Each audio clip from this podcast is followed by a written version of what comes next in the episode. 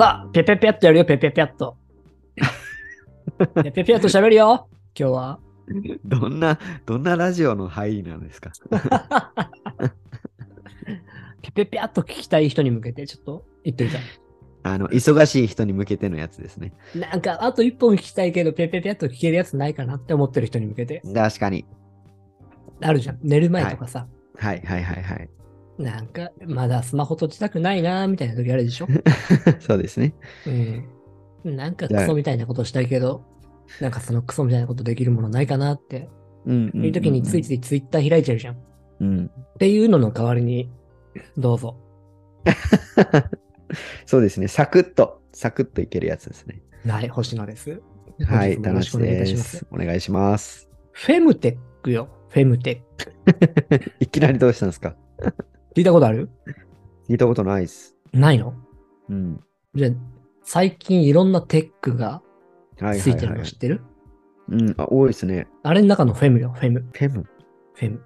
フェミニンとかそういう感じ。おーさすが、フリーランス第一人者、田中さん。すぐそれ持ってくる。いや、他に何持ってこよう、今度。で、その、うん。女性のテクノロジー的な感じ。そうそうそうそうそうそう。女性ならではの課題をテクノロジーで解決しましょうみたいな話が、うん。ちょうどね、最近、あのーフェア的にあってさ、うん。いくつか。うん。えー六本木ヒルズとか、はいはいはい。あとはあそこ、よく展示会やる場所あるじゃん。なんか宇国宙際船みたいな形した。そうそうそうそはいはいはいはい。う。とかであって。で、へー行ったのよ、実は。うん。仕事の関係もあって。はい。いや、面白いね。例えばどういうことなんですか？女性の課題って。えーっとね、いろんなもんがあるんだけど、一番は体の違いよね。うんうん。で、それがゆえに困ってることっていっぱいあるじゃん。うんまあ、生理とかもそうだろうし、はいはいはい、はい。妊娠なんかもそうだし、うんうん。で、あとは乳がんとかさ。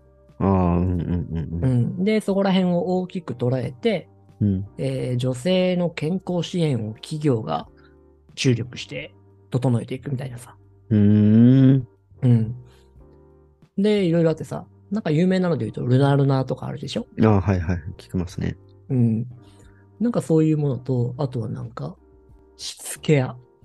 へえ、はいはいはいはい。なんかこの棒を中に入れて落ちないようにしとくといいですとかさ。へえ。うんうん。なんかもう謎なも、あまあ、あとはいわゆる、プレジャー系。うんうん。えっとね、いい言い方があったんだよ。ちょっと待ってね。ちょっと前までは、うん。セルフプレジャーとかって言ってたのよ。あ、はいはいはいはい。わかるでしょ？うん、わかりますうんわかります。あれが今ね、あ、違う、そうだ。えっとね、セクシャルウェルビーイングになってたんだよ。ウェルビーイング入りですもんね。うん。セクシャルウェルビーイングいいでしょ？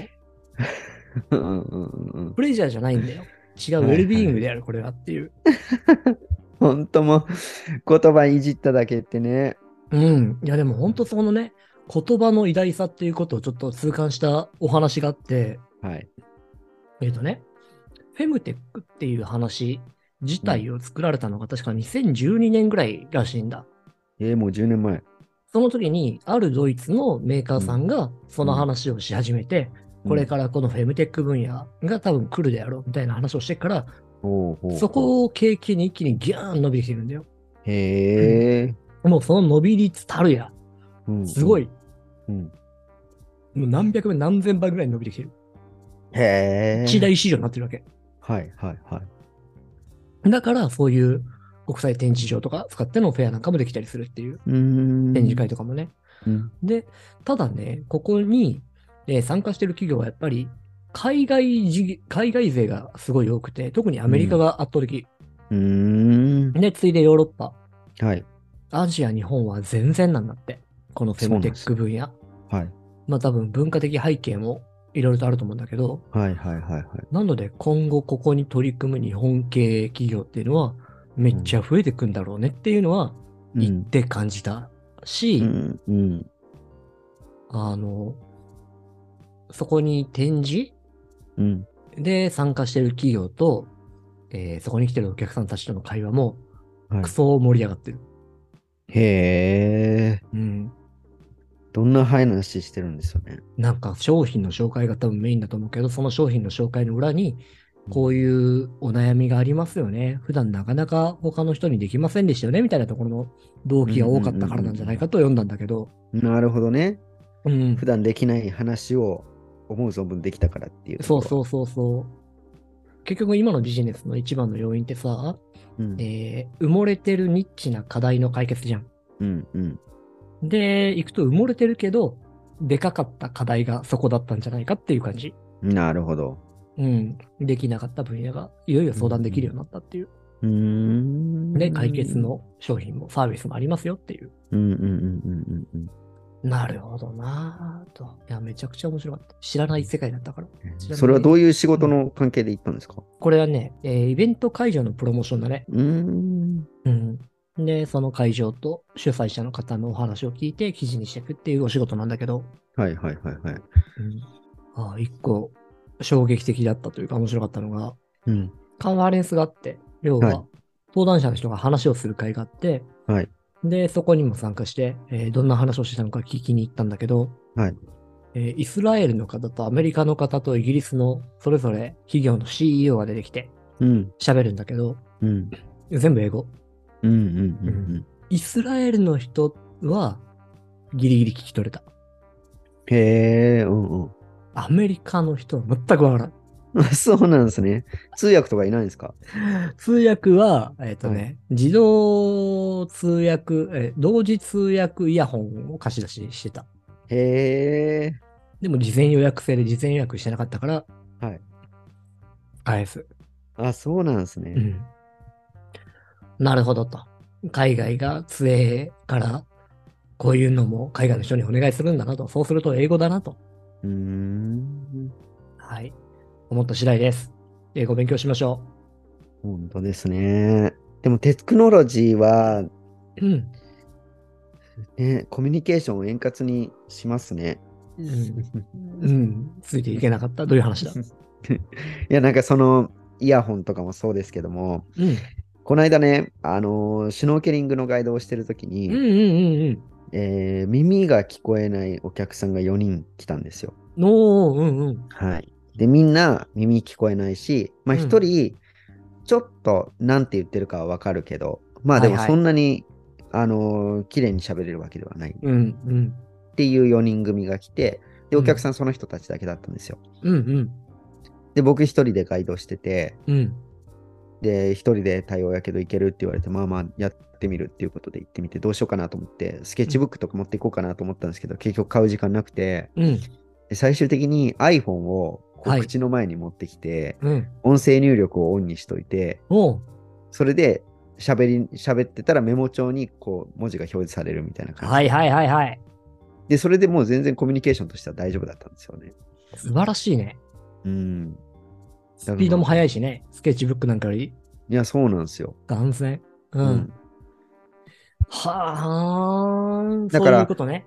そう、向こうから言ってることを、まあ向こうもね、あの言うときにはそのスマホとかで文字打ってくれるので、うんうん。なんかこっちが伝えたいなと思うことに関しては、全然それで事足りたので、うーん。テクノロジーのありがたさを感じましたね。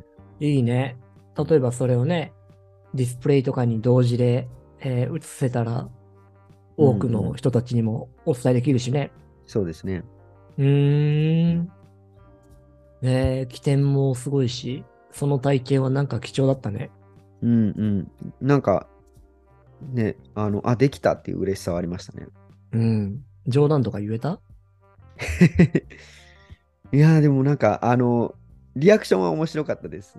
うんうんここ、魚めっちゃいますよみたいなことを言ったら、うんもうすげえ驚いた表情をしてくれるし、うん。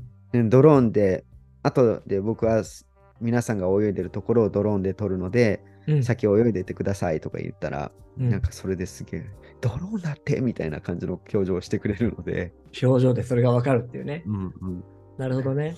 あ、いいね。なんかさ、あの、話は飛ぶんだけど、またね。はい。そういう人たちって、言葉を、こう、普段使わない分、表情で伝えるっていうんううんうん。ことが強くなってるのかなって今思ったのよ。はいはいはいはい。で、よくオンラインでの研修とかをやるときに、はい。オンラインも言葉で伝えられることって少なくなっちゃう、えー違うわ。言葉以外で伝えられることが少なくなっちゃう。うんうんうん。画面の幅が狭いし、近くにいるわけでもないから、体勢とか姿勢とかも見えなくなっちゃうから。はいはいはい。なので、言葉と、あとカメラに映ってる表情は、うん、めちゃくちゃ大げさにしていくっていう、多分これから傾向が出てくんじゃないかなと思ってる。そういう研修とか出てきそうっすね。うん顔の表情筋を伝えて画面越しでコミュニケーションをより円滑にしましょうみたいなとこね。言ってるよ、普段。俺。常に。もう地震が起きたんじゃないかぐらいうなずきましょう、つって。ガクンガクンガクンガクンガクンつって。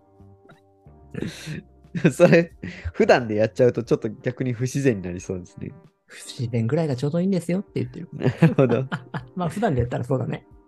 もうね、あの、テレビドラマとかの演技とかもそうですもんね。そうだよね皆。さんね。うん。やっぱ画面越しってそのぐらいじゃないと伝わらないでしょうね。ほっとくと聞いてくれてないんじゃないかって思っちゃうっていうね。あうん。それがしょうがない。あの、やんなきゃいけないところだ。あ、確かにね。はい。ペペペアと喋りました。はい。こんなもんよ。はい。ではでは。あの、田中さんもね、はいフェム問題にはきちんと目を向けていただいて、そうですね。まだまだいろんなニーズがありそうな分野ですね。はい、ニーズもありますし、そもそもの、なんていうんですか、課題というか、うんうん。うん、抱えられてしまって、他の方たちに見えていないことがいっぱいあると思うので、うん、うまくそこに、こう、お察し能力を発揮していただいて、はい。はい、大切にしてあげてください。わかりました。はい。では、以上になります。はい次の方どうぞ。診療所ですか、ここ。失礼しました。ではまた次回、はい。今日もありがとうございました。ありがとうございました。